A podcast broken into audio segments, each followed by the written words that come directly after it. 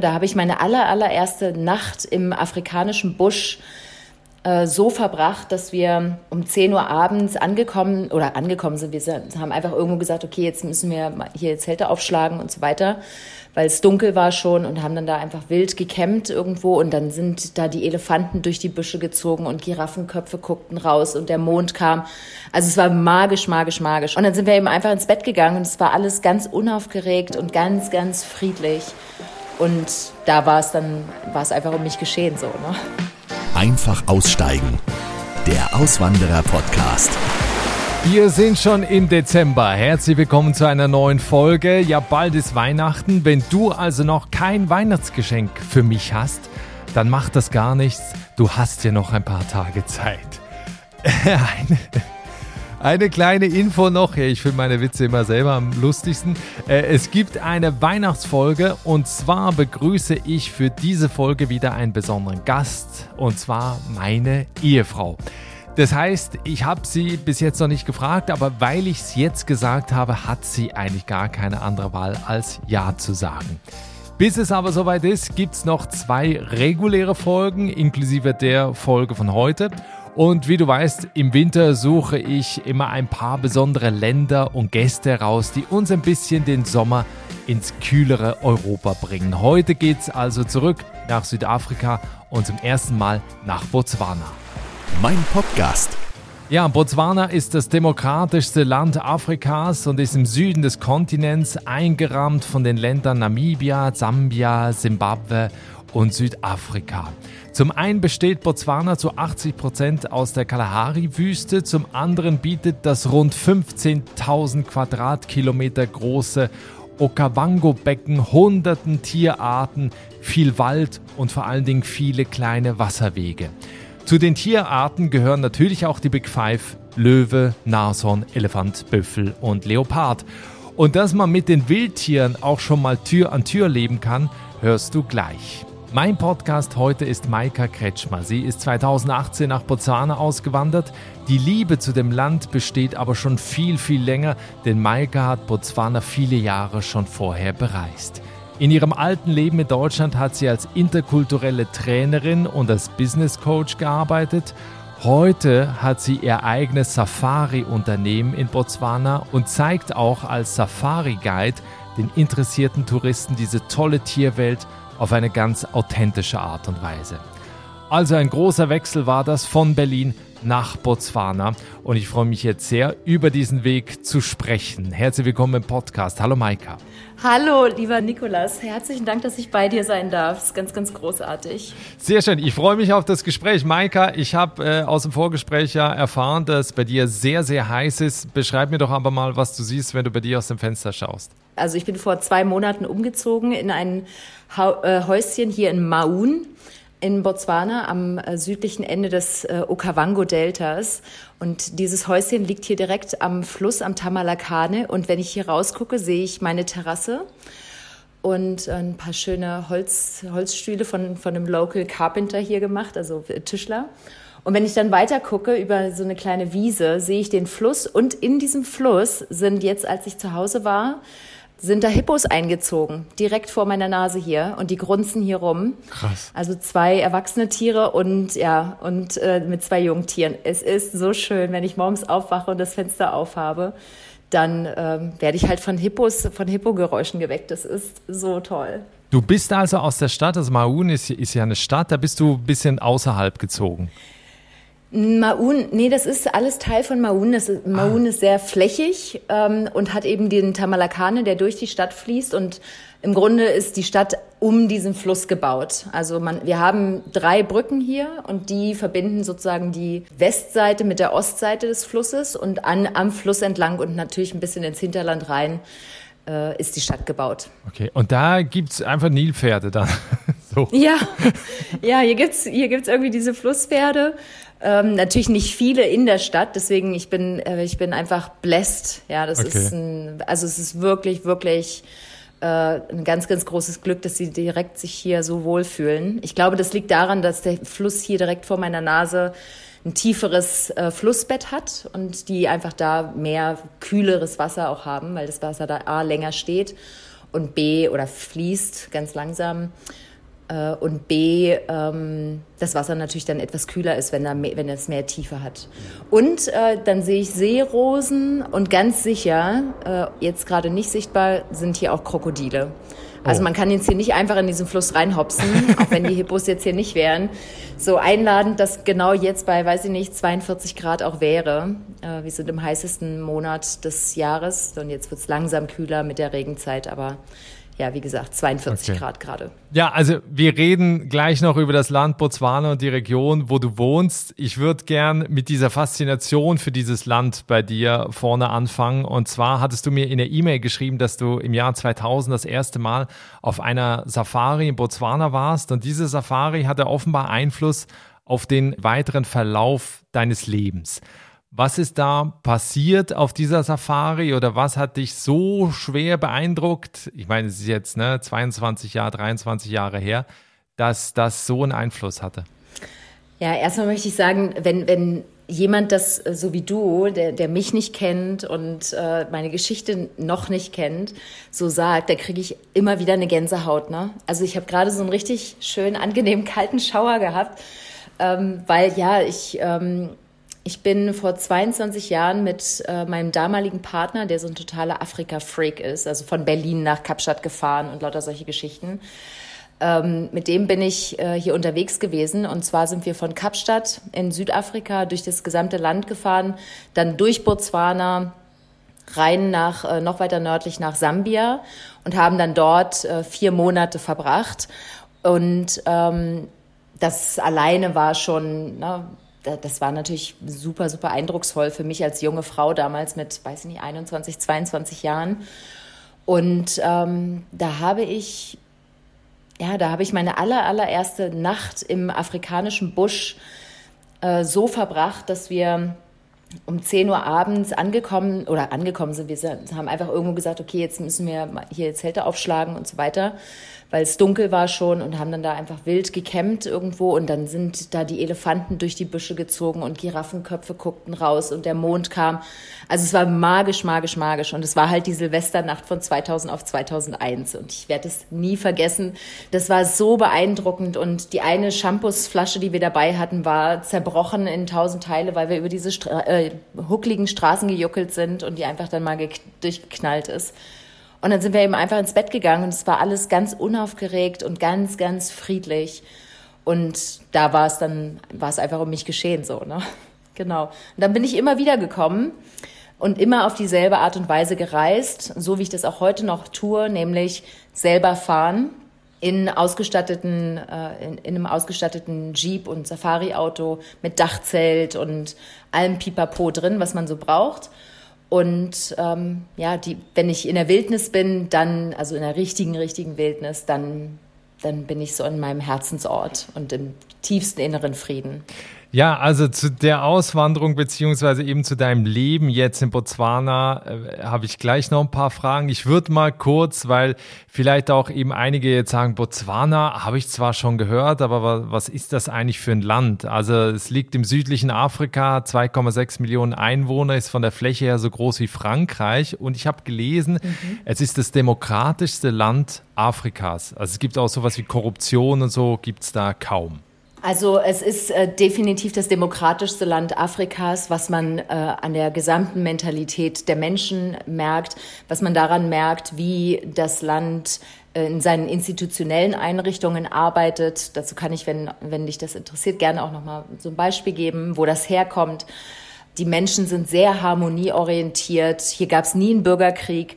Es war auch nie kolonialisiert. Es war ein britisches Protektorat aber es war nie kolonialisiert, was sicherlich alles einen Einfluss darauf hat, wie das Land heute tickt und wie die Menschen hier ticken und äh, weshalb, was auch ein Grund ist, weshalb ich mich für Botswana entschieden habe.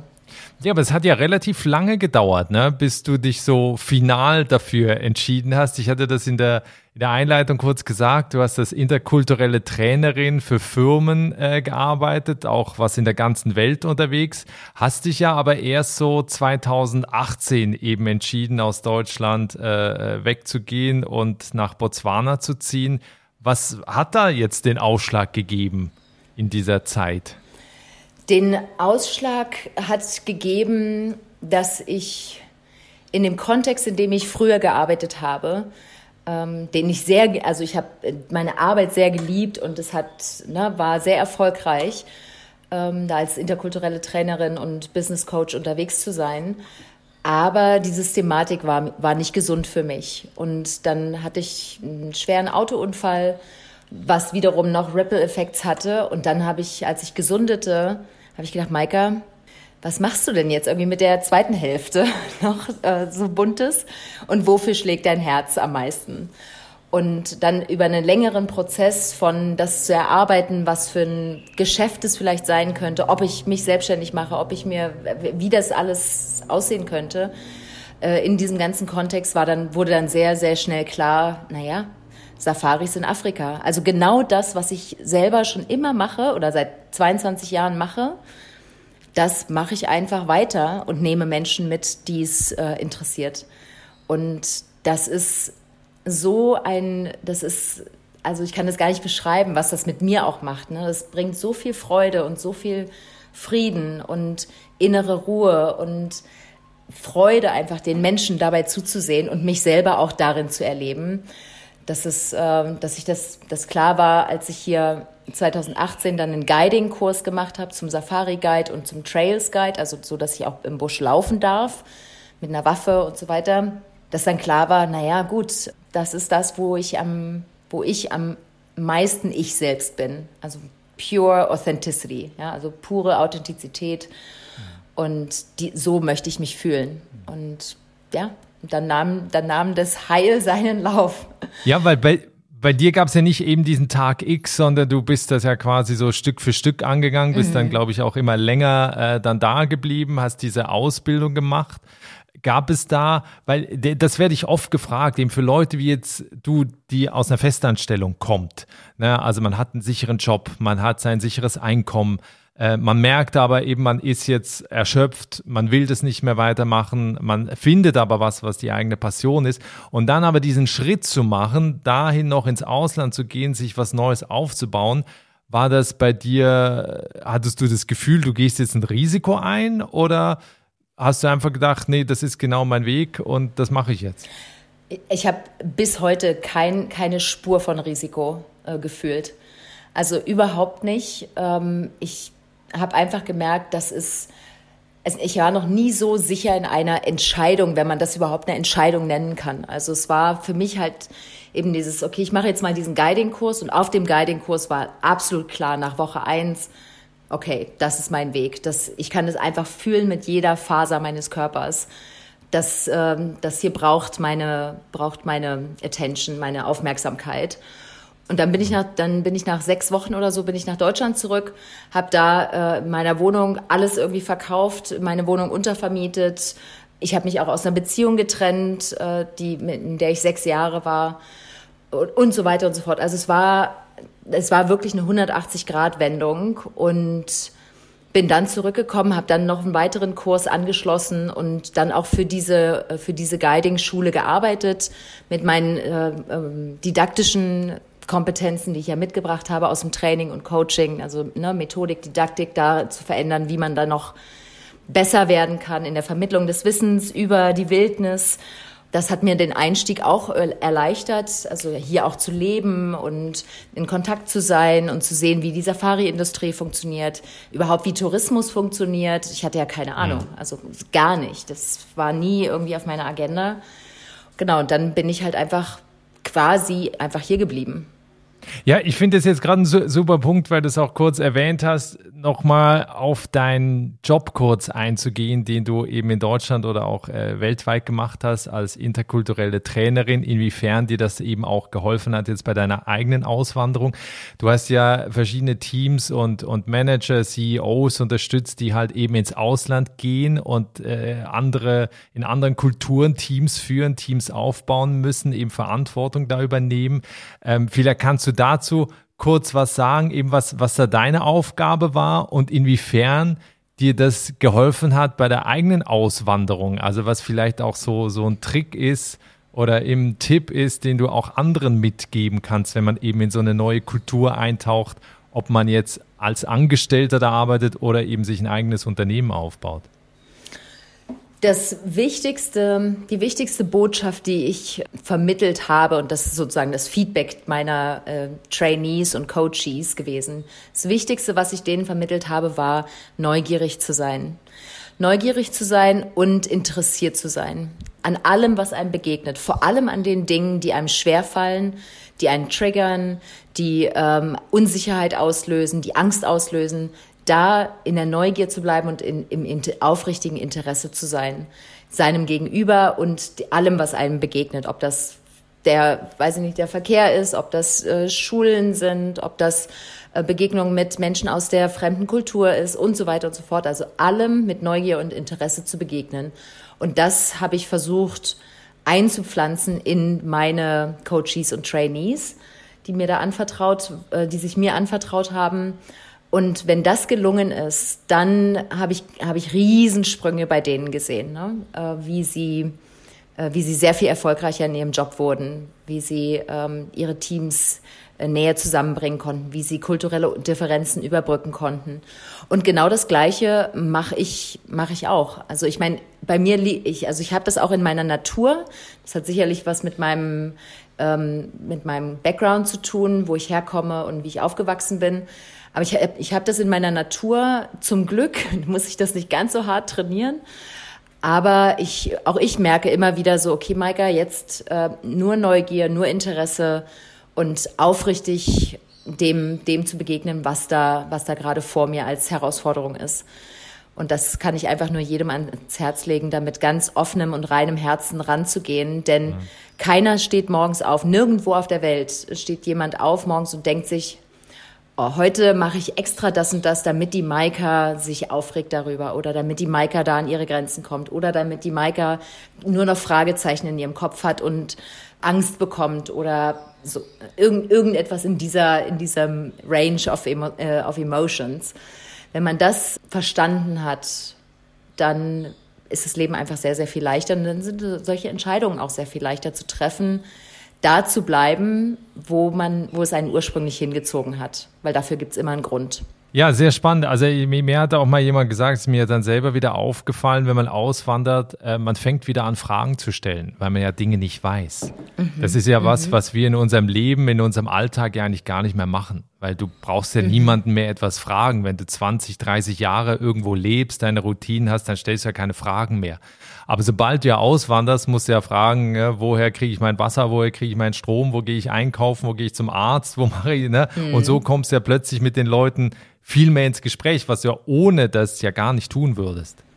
Ganz genau. Naja, wenn, wenn man sich nicht äh, bewusst darauf konzentriert, ne? also Fra ja. äh, Fragen zu stellen, hat ja immer etwas mit dem Interesse an dem Gegenüber zu tun. Also auch in unserem, auch in meinem Leben in Deutschland ist das ist eine Frage für mich persönlich immer ein Ausdruck von Interesse und ich äh, bin eine große Verfechterin davon und predige das auch, also in meinen Kommunikationstrainings und interkulturellen Trainings und was ich alles gemacht habe in, in, in dem ganzen Feld von Persönlichkeits- und Personalentwicklung, ist es, ist es so essentiell, Fragen zu stellen, damit, der, damit das Gegenüber sich gewertschätzt fühlt und gesehen mhm. fühlt.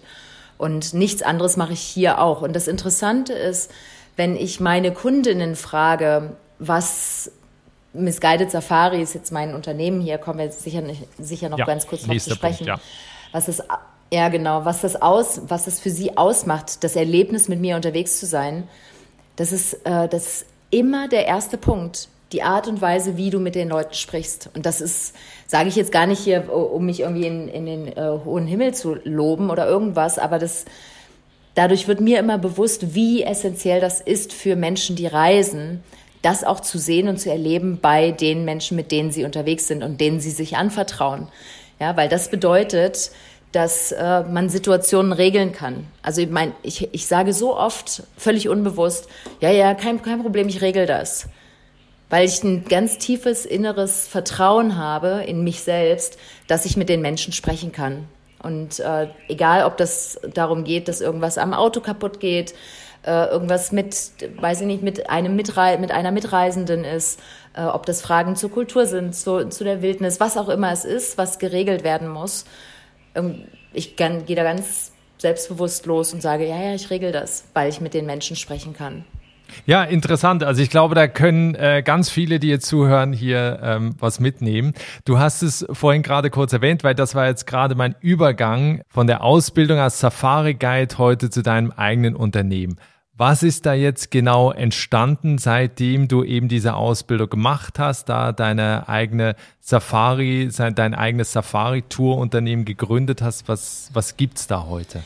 Heute gibt es ein äh, Unternehmen mit dem wunderbaren Namen Misguided Safaris drei Worte mit Doppel-S wird missgeschrieben, denn wir sind ja nicht fehlgeleitet und fehlgeführt. Äh, äh, manchmal, manchmal, manchmal, manchmal äh, landen wir auch irgendwo, wo wir nicht landen wollten und dann ist, dann ist das eben das Abenteuer, okay. äh, sich daraus auch wieder zu befreien. Also du setzt die Leute ich nicht setze, aus. Ich setze niemanden aus, nein, äh, ich setze niemanden aus. Ich setze nur uns alle gemeinsam aus und ähm, das ist das, äh, das ist das große Abenteuer. Misguided Safaris ist äh, ein Unternehmen, ein Safari-Unternehmen, das Safaris nur für Frauen anbietet. Und äh, auf diesen Safaris lernen die Frauen selber diese Safari-Autos zu fahren mit den Dachzelten, ne? also so Toyota Land Cruiser und Land Rover und diese ganzen, cool. äh, diese ganzen Busch-Autos. Äh, ich trainiere sie darin, wie man da durch tiefen Sand fährt, wie man Flüsse durchquert, wie man sich aus dem Modderloch wieder rausbuddelt, wie man abschleppt. Äh, das ist natürlich nur dafür da, damit äh, ein größtmögliches Gefühl von Freiheit entstehen kann. Ja, es ist kein, es ist kein Fahrkurs oder sowas. Aber wenn wir die Autos hier abholen, äh, bevor die Tour losgeht, mache ich immer einen halben, halben Tag Fahrtraining, so dass alle irgendwie das Gefühl haben, so okay, ja klar, kann ich. Und ähm, natürlich bin ich dabei bei den Touren, ich führe diese Touren ja. Und dann ähm, geht's ab in den Busch. Da ist für mich das Wichtigste eigentlich immer, dass die Frauen das Gefühl haben, dass sie selbst äh, diese Safari leiten. Also im Englischen sagt man so schön, you own your Safari. Also man, mhm. man ist Eigentümer ja, äh, dieser Safari. Und ich bin quasi nur jemand, ich bin nur ein Begleiter. Das ist auch die Definition eines Guides. Der, der begleitet eigentlich nur. Und ähm, häufig wird es ja so verstanden, vorne weg und den gelben Schirm hochgehalten und alle dackeln hinterher, ohne links und rechts zu gucken. Und genau das möchte ich halt vermeiden, denn das Erlebnis ist so viel intensiver und so viel nachhaltiger und so viel schöner und eindrucksvoller, wenn man selber an eine große Elefantenherde ranfährt. Wenn man selber morgens aus dem Zelt rauskrabbelt und erstmal guckt und, und welche Vögel sieht man denn da oder sehe ich äh, da Leopardenspuren, die durchs Camp gingen in der Nacht oder das Feuer selber zu machen und äh, selber auf dem Autodach zu sitzen und zwar auf dem Auto, das man selber fährt und so.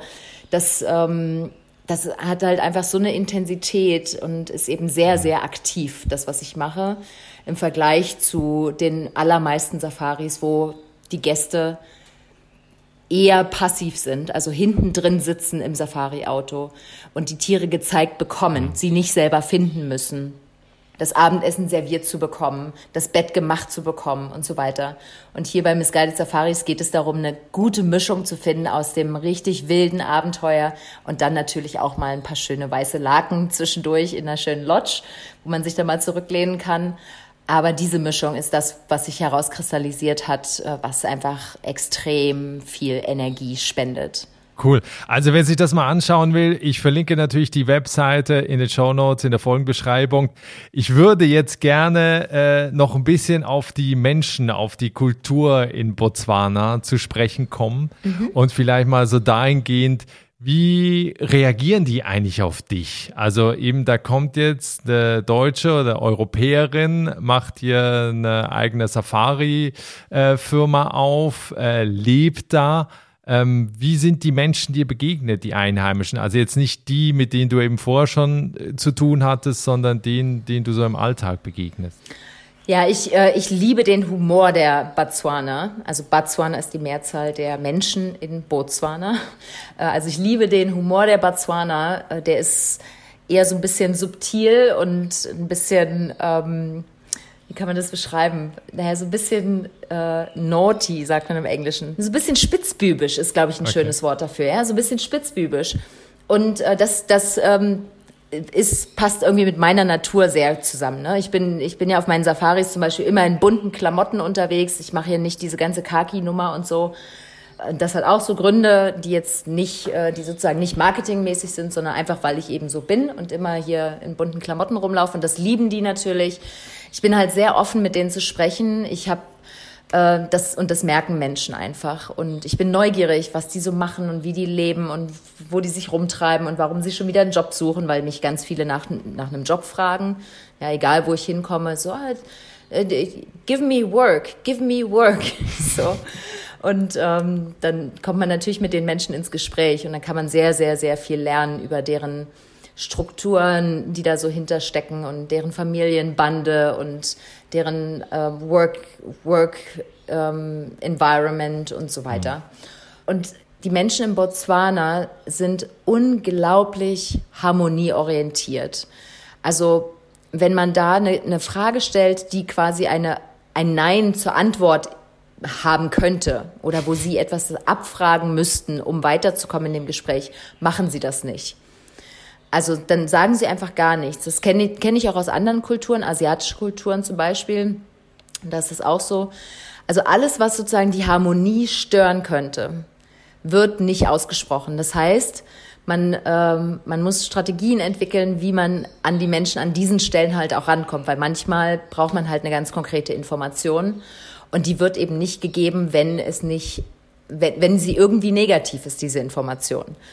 Also es, und okay. äh, ich, ne, für mich ist das eine, eine tolle Aufgabe immer wieder und ich erfreue mich daran, obwohl es manchmal mich auch wirklich annervt, auch, das darf ich auch so offen sagen, ne? aber das nervt. Nenn mal ein Beispiel. Okay. Wo, wo passiert Also das? zum Beispiel habe ich heute Morgen, ähm, hatte ich jemanden hier, weil mir gestern meine Waschmaschine mein ganzes Häuschen geflutet hat. Und dann habe ich, äh, hab ich jemanden angerufen, der das hier fixen kann. So. Und dann kam Chanza vorbei und hat dann da rumgewerkelt und so weiter. Und ich so, naja, wie sieht's denn aus, Chanza? Und er so, ja, ja, I'm fixing it. Und ich so, was brauchst du denn dafür? Äh, brauchen, brauchen wir dafür äh, dieses Tape, so und so? Ja, ja. Und dann ist Stille. Aber er sagt, er würde dann nie sagen, Maika, fahr mal los und kauf das oder Maika, lass uns mal losfahren und ich kaufe das oder ich gib mir Taxigeld, ich fahre los und hol das. Das würde er nie sagen, sondern dann muss ich sagen, ähm, bedeutet das, dass wir jetzt dann in die Stadt fahren zusammen und du das äh, richtige Material besorgst, was wir dafür brauchen? Ja, genau. So. Aber er würde das niemals selber sagen. Er würde das niemals selber sagen. Okay. Ja, oder dann, dann kamen wir wieder und äh, hier sollte die Frau von, ähm, von, von jemandem sollte ich irgendwo abholen und mit, mit hierher bringen. Und ihr Bruder hat dann zu mir gesagt, äh, ja, sie ist dort und dort. Und ich so, ja, ähm, das heißt, ich soll sie dann von dort mitnehmen. Mhm. Und äh, wie finde ich denn raus, wo sie ist? Ähm, let me call her. So, ne? Und dann, also man muss sozusagen alles sich erarbeiten äh, und kriegt nicht vorab Informationen, die hilfreich wären, äh, um schneller vorwärts zu kommen, wie wir das von uns kennen. Mhm. Ja, aus der westlichen Welt kennen wir das ja, okay, das sind alle Informationen, die du brauchst und das ist die Aufgabe. Mhm. Bumm, fertig. Und dann, dann düsen wir los und machen, was auch immer gefragt ist oder was wir uns selber fragen, mhm. was zu tun ist. Und das ist eben hier anders. Okay, also das heißt, am liebsten würde man die Menschen schütteln, was man natürlich nicht macht, sondern man ist halt einfach dann geduldig und fragt. Äh, Im besten Falle, ja, ganz genau, im besten ja. Falle. Und äh, diese, aber diese Unterschiede, und weil du mich ja fragtest nach der Mentalität und den Menschen und wie es ist, mit denen zu leben, das führt zum Beispiel zu etwas, womit ich ein riesen, riesen Thema habe, ähm, und das ist eine Separation. Maun ist, äh, Maun ist sozusagen die Safari-Hauptstadt Botswanas damit gibt es natürlich, sind alle großen Firmen, die die ganzen großen, teuren Mega-Lodges äh, besitzen oder auch die großen ähm, äh, mobilen Safari-Unternehmen, also alles, das so richtig viel Zaster ist. Ne? Mhm. Und da ist eine, ist, da merke ich häufig eine, meine Definition von ähm, Rassismus zum Beispiel, ne? hat eine ganz andere Schwelle als von Menschen, ähm, die zum Beispiel aus anderen Kulturräumen äh, dieses Kontinents kommen oder auch aus anderen, äh, aus anderen Ländern, auch Europas. Da sind wir Deutschen, glaube ich, schon äh, anders geprägt durch unsere Geschichte. sehr, sehr genau hinzuhören. Und da merke ich so, da, da stoße ich regelmäßig richtig an Grenzen, wenn es heißt, ja, die alle. Ne? Also die alle sind ja, äh, bewegen sich ja so langsam und die alle kriegen ihre Arbeit nicht fertig und die alle ähm, wollen immer nur Geld haben oder die alle sind nur so und so. Them, ja? them and they. Ja. Oh, da kriege ich halt echt, da kriege ich so, stellen sich mir die Nackenhaare auf. Und äh, da merke ich, das ist ein Riesenthema für mich und da bin ich immer dabei, meine, meine Gruppe von Menschen divers zu gestalten. Ja? Also ich habe ganz, ganz viele Freunde, die halt hier aus Mauen sind oder die irgendwo hier aus äh, Botswana sind oder auch aus anderen umliegenden afrikanischen Ländern äh, und gemixt mit Menschen aus Europa und Amerika und wer hier noch sich alles so rumtummelt. Aber diese Brücke zu bauen, das ist so eine meiner Aufgaben, oder selbst auferlegten Aufgaben, da auch Vorbild zu sein und zu zeigen, nee, es, es gibt nicht them and they und and us, es gibt, es gibt nur Menschen. Und deshalb ist auch dieses Fragen stellen, was wir vorhin besprochen haben, und aufrichtig interessiert zu sein, warum Menschen etwas tun, wie sie es tun, hat immer, immer, immer Gründe, die nicht darin begründet liegen, äh, irgendwem zu schaden, zu ärgern oder sonst irgendwas zu machen. Ne? Also warum Menschen langsam gehen zum Beispiel. Ja, es sind alle herzlich eingeladen, äh, mal nach Botswana zu kommen. Ein bisschen langsamer. Und hier zwei Wochen zu, zu verbringen. Ja. ja, und dann merkt man sofort, warum man sich langsamer bewegt. Ne? Also ich bin ein sehr dynamischer Mensch im Business, aber flip, ich bin langsam hier, weil es einfach heiß mhm. ist. Weil es heiß ist, weil das Leben langsamer ist, weil man auf andere Dinge achten muss. Ich hatte hier neulich eine Schlange in meinem äh, in meiner auf meiner Terrasse eine giftige, die mich angespuckt hat. Ja, man kann halt nicht einfach äh, gedankenlos so durch die Welt marschieren. Und ähm, das sind alles so nur kleine Komponenten, die dazu führen, dass man sich zum Beispiel langsamer ja. bewegt. Und das regt dann halt Menschen mit anderen kulturellen Hintergründen auf. Hm. Sprache, eben Hauptmittel zur, zur Kommunikation ist Englisch, mhm. äh, die Sprache, mit der man da also quasi mit allen Menschen kommunizieren kann in Botswana oder wie kommunizierst du? Äh, ich komme, also ja, Englisch. Äh, es gibt zwei Amtssprachen in Botswana. Eine ist äh, Englisch und die andere ist Setswana. Mhm. Und äh, Setswana ist ähm, ist eine herausfordernde Sprache. Also ich stelle mir es vor, so, so muss ich das anfühlen, wenn man Deutsch lernt. Ne? Ich habe hab Setswana äh, Classes genommen während Corona und spreche auch so gut ich kann mit Locals und so viel ich kann äh, mit Locals. Äh, und ich merke, boah, also da ist ein riesig weiter Weg noch vor mir. Aber es ist einfach so schön zu sehen, wenn Menschen, wenn, wenn man dem, den Menschen hier halt in ihrer Sprache begegnet, wie überall auf der Welt ne, gehen halt auch Türe und Toren auf. Und deswegen ist es einfach für mich total wichtig, so viel wie möglich auch zu sprechen. Und wenn es nur einzelne Worte in einem englischen Satz sind. Du hast vorhin noch in einem Nebensatz gesagt, äh, wenn dich Leute sehen, fragen sie, fragen sie immer nach einem, nach einem Job. Ähm, dazu mal der, der Übergang so zu dem, zu dem Thema Geld. Ähm, erstens mal, wovon leben die Menschen da? Und zweitens, wie teuer ist das Leben da? Also Botswana hat drei Hauptindustrien, wo die meisten Menschen ihr Einkommen irgendwie herbekommen. Die Arbeitslosigkeit, wie wir sie definieren, ist extrem hoch. Ja, die meisten Menschen leben von sogenannten Peace-Jobs, also immer so stückchenweise, hier mal einen Tag mit ausgeholfen, da mal einen Tag gegärtnert, da mal einen Tag als Mechaniker, da mal äh, drei Tage mit einem Camp aufgebaut. Also davon leben sehr viele Menschen, die nicht angestellt sind, zum Beispiel in einem Safari-Unternehmen als Guide oder als Mechaniker oder als Koch oder ne, sonst irgendwas. Tourismus ist ein großer Zweig, wo Menschen viele Jobs zur Verfügung gestellt werden können.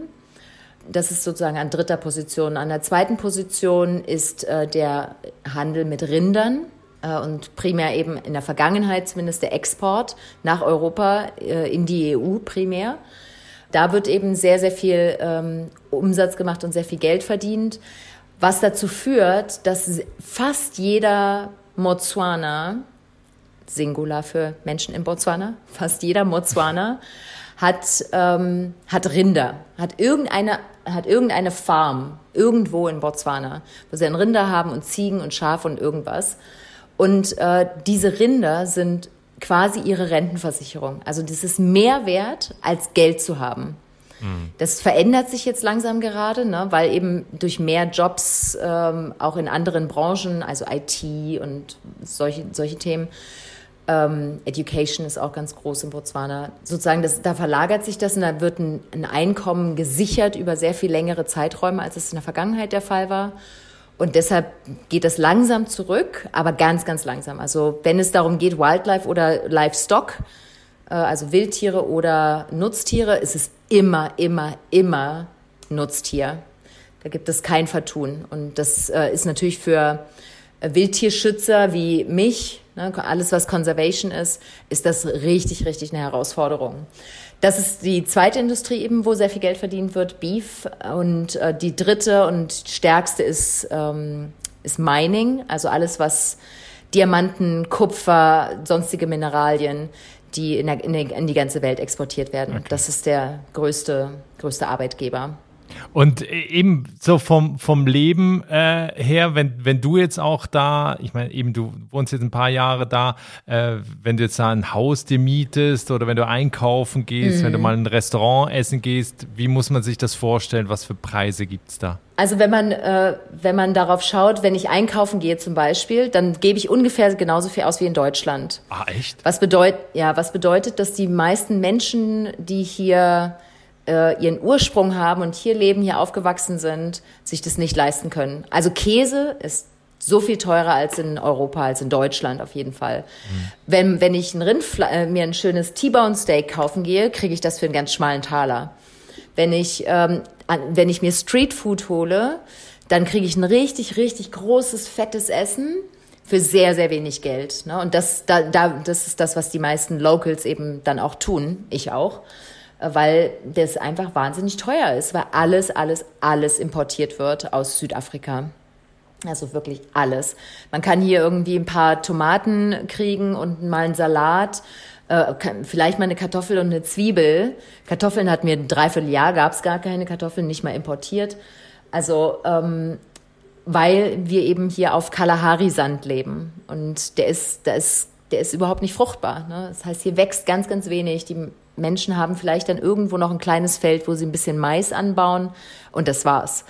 Also es ist eine Riesenherausforderung und ähm, zum Glück gibt es ist etwas institutionalisiert in Botswana, das ich auch auf jeden Fall mit euch teilen möchte und das ist jeder Botswana, der geboren wird, hat das Recht auf 25 Hektar Land per Gesetz von der Regierung. Und ähm, du hast ja vorhin die Zahlen gesagt, ne? Äh, Botswana ist so groß wie Frankreich und hat zweieinhalb Millionen Einwohner. Davon sind allerdings 42 Prozent äh, National, also Nationalparks oder Game Reserves, also können dafür nicht genutzt werden. Aber jeder hat ein Anrecht darauf und die Menschen besorgen sich dann auch dieses Land irgendwann von, den Land, von, der, von dem Landverwaltungsamt hier und fangen dann da an, entweder was drauf zu bauen oder etwas anzubauen oder eben ihre, ihre Nutztiere dort zu halten. Also und so kommen die Menschen äh, durch, auch und vor allem in einem friedlichen Miteinander, weil jeder das Gleiche hat, mhm. die, jeder die gleiche Ausgangsbasis hat. Ja. Gibt's was, also mal abgesehen von Freunden und der Familie, was dir fehlt im Alltag in Botswana? Oh ja, es gibt drei Millionen Dinge, die mir hier fehlen. Also das, äh, deswegen für mich ist dieses äh, ist schon auch wichtig, immer wieder mal in äh, Deutschland und Europa zu sein. Ne? Also ich vermisse hier auf jeden Fall eine, ein buntes, also ein buntes Angebot von Musik und Kunst und Kultur von Büchern und weiß ich nicht. Also alles, was so, was wir unter dem Begriff von Kultur ähm, Konzerte, zusammenfassen. Mhm. Konzerte, genau. Also es, ja, es gibt mal einen Kinoabend, aber ne, also es ist alles hier ist halt alles Safari, Safari, Safari und äh, Vogelbücher und Marmelbücher und äh, Snake Identifying Bücher. und äh, irgendwann ist es auch so, pff, ne? Also ich schipper mir hier regelmäßig Boxen von Büchern her. Das ist etwas, was mir fehlt und mir fehlt einfach, äh, mir fehlt es einfach zu, ähm, zu Fuß irgendwo hinzugehen. Also in, ne, ich komme aus Berlin ursprünglich, also ursprünglich komme ich aus Sachsen-Anhalt, äh, auch aus dem Wald. das hat sich sozusagen nicht viel verändert. Ich komme aus dem Dorf. Wald. ich komme aus dem Wald. Ja, so ein Dörfchen mit, weiß ich nicht, 35 äh, Einwohnern. Ne? Also wirklich okay. mitten im Wald. Also aus dem Wald in die Wüste sozusagen. Genau, aus dem Wald in die Savanne, in die Wüste, genau. Und äh, Zwischenstopp eben Berlin und, ähm, und in Berlin, da laufe ich halt überall hin oder fahre mit dem Fahrrad. Ja. Und das liebe ich, ne, zu Fuß unterwegs zu sein. Und das kannst, kann ich hier halt nicht wirklich machen. Entweder, weil Tiere unterwegs sind, äh, wie, ne, wie gesagt, hier sind halt auch mal Hippos am Fluss und Krokodile. Das ist jetzt noch das geringste Problem. Äh, es ist einfach unfassbar heiß. Die Distanzen hier in der Stadt sind groß. Ich habe es vorhin erwähnt, dass es sehr weit ähm, verteilt ist alles. Also wenn ich sozusagen zum Einkaufen äh, fahre, dann bin ich, weiß ich nicht, sieben Kilometer unterwegs. Ne? So. Also eine Strecke. Und naja, das schnalle ich mir jetzt irgendwie nicht meine, äh, meine Einkäufe aufs Fahrrad bei 35 Grad. Und so passiert halt einfach nicht. Ne? Und das ist etwas, was ich doch sehr vermisse und wo ich mich immer wieder wirklich auch zwinge, okay, Maika, jetzt geh raus, also im, im, Sinne von Bewegung. Bewegung, Bewegung, Bewegung. Das ist das, was ich äh, vermisse. Ja, und natürlich, wie du gesagt hast, Freunde und Familie. Das ist ein hoher Klar. Preis, den man dafür zahlt. Ne? Also wenn du die Minute noch hast, würde ich, das, würde ich dir gerne dazu noch irgendwas sagen. Und zwar, weil ich darüber nachgedacht habe, gerade als ich jetzt in Deutschland war und wieder hierher flog, habe ich gedacht, das ist ein hoher Preis, den man bezahlt. Also ich habe das Gefühl, ich zahle einen hohen Preis für dieses Leben, für das ich mich entschieden habe. Und nicht, weil ich das, weil ich dazu gezwungen bin oder und so weiter, sondern ich will das, ich will genau das machen, was ich mache. Ich bin da genau richtig, 300 Prozent. Es bedeutet aber, dass ich nicht miterlebe, wie Freundinnen, anderen Freundinnen erzählen, dass sie schwanger werden, die äh, heiraten, die, äh, wo die, wo eine Mutter stirbt und man nicht da sein kann für seine Freunde oder man verpasst Geburtstage, man verpasst Weihnachten und Silvester und so weiter. Und äh, das auf beiden Seiten. Also wenn ich in Deutschland bin, dann passieren hier Dinge, wo ich einfach nicht dabei bin, die natürlich ne, immer auch eine Komponente haben von enger zusammenwachsen, engere Freundschaften bilden und das Gleiche passiert halt in Deutschland. Und das ist etwas, äh, womit ich gedanklich auch gerade so unterwegs bin. Gar nicht im Sinne von, äh, dass ich irgendwas verändern will, aber meine Haltung dazu. Das ist, äh, das ist das, womit ich mich gerade beschäftige. Und das ist ganz spannend. Ja. Ich glaube, also das trifft natürlich viele, die halt gerade sehr weit weg äh, sind, eben ins Ausland ähm, dass man eben genau halt auf solche Dinge dann verzichtet. Ne? Äh, Gerade auch in der Corona-Zeit gab es ja einige Fälle, äh, wo man ja nicht mal nach mhm. Hause gehen konnte, selbst wenn es den eigenen Eltern ja. schlecht ging ja. und so. Also ähm, ja, eine schwierige, schwierige Situation, aber es führt mich auch gleich direkt zu, de, zu quasi zum Abschluss auch hin. Ähm, was gibst du den Leuten mit, die auch dahin auswandern wollen oder die zugehört haben und sich vorstellen könnten, in Botswana zu leben? Ich würde, ähm, ich würde auf jeden Fall empfehlen, nicht nur auf eine Safari zu gehen, sondern ähm, sich Zeit zu nehmen, an einem Ort länger zu sein, unabhängig davon, wohin man auswandert. Ähm, weil man dann erst ein Gefühl dafür bekommt, wenn, wenn sozusagen die Honeymoon-Phase erstmal rum ist und ähm, man so verstanden hat, wie funktioniert denn ein Ort, ja, was für ein Typ Menschen sind da, wie sieht so tägliches Leben von den Menschen aus, die dort leben? Ähm, was genau will ich da machen, sich darüber Gedanken zu machen. Manchmal entwickelt sich das einfach, so wie bei mir. Ne? Also ich habe mir die, alle diese Fragen nicht vorher gestellt. Ich, für mich war sozusagen der Kern, warum ich, her, warum ich hier geblieben bin, war so offensichtlich. Und ähm, das war eben der Inhalt dessen, weshalb ich hier bin. Ähm, aber ich würde immer empfehlen, sich Zeit zu geben, den Ort mhm. zu erleben, ähm, bevor man so eine Entscheidung trifft. Und dann äh, darauf vorbereitet sein, dass man mit Behörden äh, umgehen muss. Und das bedeutet viel warten. Es bedeutet ähm, auch abgelehnt zu werden. Ist mir auch passiert, ne? Ich meine, dass ich abgelehnt worden bin mit meinem Work and Residence Permit beim ersten Mal. Dann braucht man einfach Durchhaltevermögen. Man sollte ein bisschen Geld irgendwie äh, in der Hand haben, also hier irgendwie mit 1000 Euro oder so an den Start zu gehen, es macht halt, macht halt keinen Sinn. Äh, man braucht keine 100.000, um Gottes Willen. Man braucht auch keine 50.000. Kommt ein bisschen drauf an, ehrlich gesagt, was für ein Visum man dann so anstrebt. Und das Wichtigste ist natürlich, dass man offen, offen, offen ist für das, was einem begegnet, an Herausforderungen, an Ängsten, äh, das, wie man sich selbst neu kennenlernt. Man entdeckt da einfach ganz viele bunte Sachen, mit denen man vielleicht nicht gerechnet hat. Und dafür offen zu sein, neugierig zu sein, ist, glaube ich, ganz, ganz wichtig für jeden, der irgendwohin auswandert. Maika, letzte Frage. Wenn wir in zwei Jahren nochmal sprechen, wie sieht dein Leben dann aus? Dann sieht mein Leben so aus wie heute.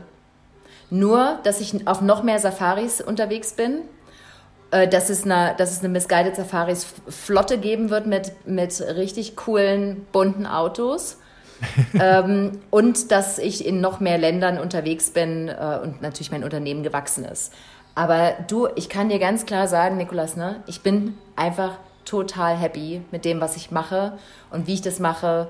Und ähm, es könnte immer mehr sein, es könnte immer schneller sein, es könnte immer größer sein. Aber es ist alles richtig so, wie es jetzt ist. Und das darf einfach weiter genauso wachsen. Und, naja, dann wirst du mit, deinen, mit deiner Gruppe von Freunden, Familie und so weiter auf einer Misguided Safaris Tour gewesen sein. Ganz ich habe Angst. Ich habe Angst. Bra Guck mal, brauchst du überhaupt nicht. Wirst, und das, das, ist auch eines der Geheimnisse. Ne? So viele Menschen antizipieren, was da alles ist und wie krass das ist und ich weiß. und jenes. Und wenn man dann herkommt, da wirst du sagen, Maika, sag mal, das hättest du mir aber auch schon mal eher sagen können, dass es hier alles ja. so friedlich ist und so schön und dass es gar nicht gefährlich ist ist es halt nicht. Man muss sich einfach angemessen verhalten. Du, ich glaube, äh, klar, in Berlin über die Straße zu gehen, ist zehnmal äh, gefährlicher als ja. auf, eine, auf eine Safari. Also das äh, genau. äh, würde, würde ich sofort unterschreiben. Also ich finde, du hast vielen herzlichen Dank. Äh, du hast sehr viel Lust gemacht äh, auf dieses Land, vor allen Dingen auch auf äh, diese Art, das Land zu erleben, eben mittels von Safaris. Ich kann nur nochmal sagen, äh, den Link zu deiner Webseite gibt's in der Folgenbeschreibung, in den Show Notes, hier in der Podcast-App.